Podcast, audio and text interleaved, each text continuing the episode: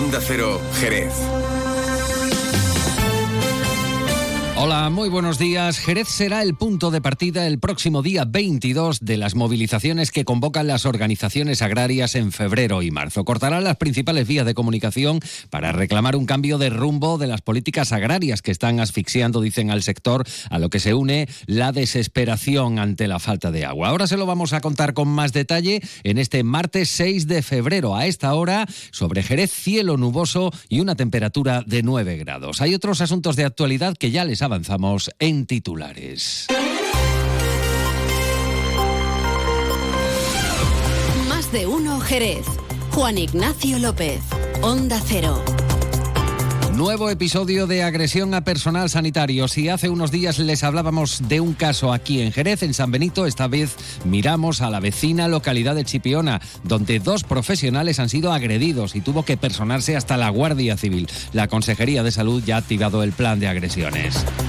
Otro convenio colectivo firmado por el gobierno de María José García Pelayo, en este caso el del personal laboral del ayuntamiento. Es el cuarto acuerdo en lo que va de mandato y ha sido ratificado por unanimidad por todos los sindicatos. Beneficiará a casi mil trabajadores.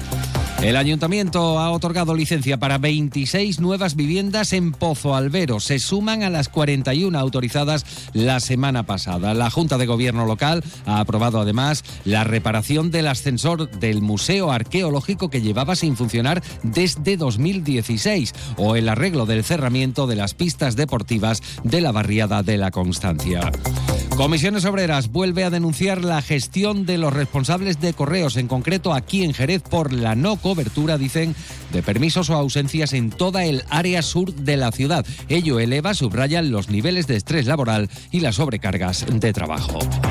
Antes de entrar en materia, vamos a conocer qué tiempo nos aguarda para las próximas horas. Luce Shopping, el mayor centro outlet de la provincia de Cádiz, patrocina este espacio. Agencia Estatal de Meteorología, Iván Álvarez, buenos días. Buenos días, hoy en la provincia de Cádiz comenzamos la jornada de martes con cielos nubosos que tenderán a irse despejando a medida que vaya avanzando la jornada y que no dejarán precipitaciones. Tendremos también de buena mañana brumas y nieblas en el cuadrante noroccidental y en el estrecho y precisamente allí soplará eh, viento de poniente de intensidad moderada con rachas que pueden llegar a ser fuertes durante la primera mitad del día y se amainará de intensidad moderada durante las horas centrales. Las temperaturas se van a mantener sin grandes cambios significativos, llegando a los 21 grados en Arcos de la Frontera, 20 en Jerez, 19 en Algeciras o 18 en Cádiz y en Rota. Es una información de la Agencia Estatal de Meteorología.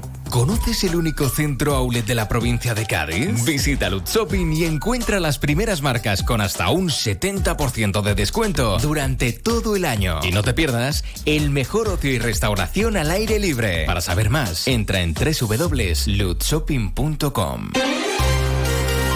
8 de la mañana y 23 minutos. El consumidor tiene que saber que de manera indefinida la práctica totalidad de agricultores y ganaderos y pescadores de España vamos a paralizarnos y vamos a protestar. Lo que se está haciendo con nosotros, con la política europea, con la connivencia de los políticos españoles, es arruinarnos más y más. A nosotros se nos está comprando a unos precios en los que no podemos sobrevivir, como, sabe, como sabéis el campo cada vez va a menos, cada vez hay menos relevo generacional y es porque no hay economía para que puedan subsistir las familias y los jóvenes. Es el grito desesperado que llega desde el campo también aquí en la provincia de Cádiz. Los responsables de las organizaciones agrarias Asaja, COAG, UPA y cooperativas agroalimentarias de la provincia retoman las movilizaciones. De momento para hoy están previstas algunas acciones convocadas a través de las redes sociales, como este mensaje que acabamos de escuchar.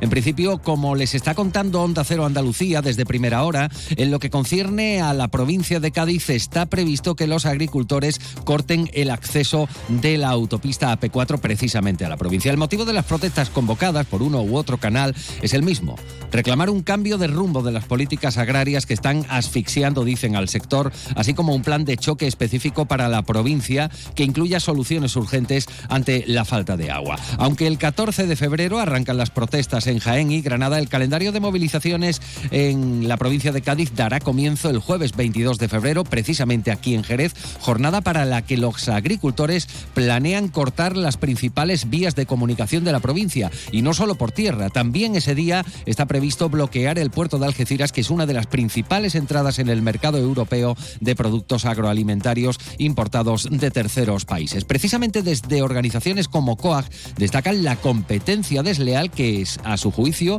suponen para los agricultores europeos, además de entrar sin control y sin garantías de seguridad alimentaria. Miguel Pérez, secretario provincial de la COAG. Hay que aplicar las cláusulas espejos, los principios de reciprocidad, de preferencia comunitaria, que son principios fundamentales para la Unión Europea y que sin embargo no, no se están poniendo en práctica. Todo lo contrario, se está machacando sistemáticamente la agricultura europea en beneficio de los países terceros que, además, bueno, no vienen, dan entrada a producciones que no cumplen con todas las garantías que nosotros tenemos que cumplir.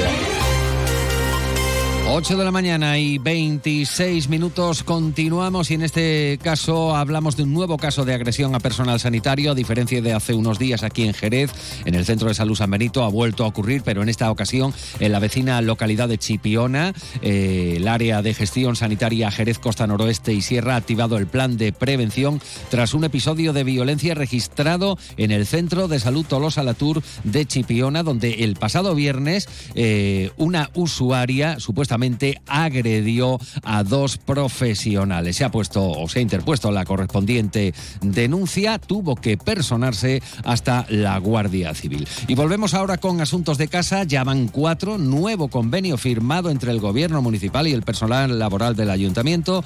El comité de empresa junto a los sindicatos CGT, ATMJ, CESIF, Comisiones Obreras y UGT han rubricado el nuevo convenio que beneficiará a casi mil trabajadores y al colectivo de funcionarios desde el ayuntamiento.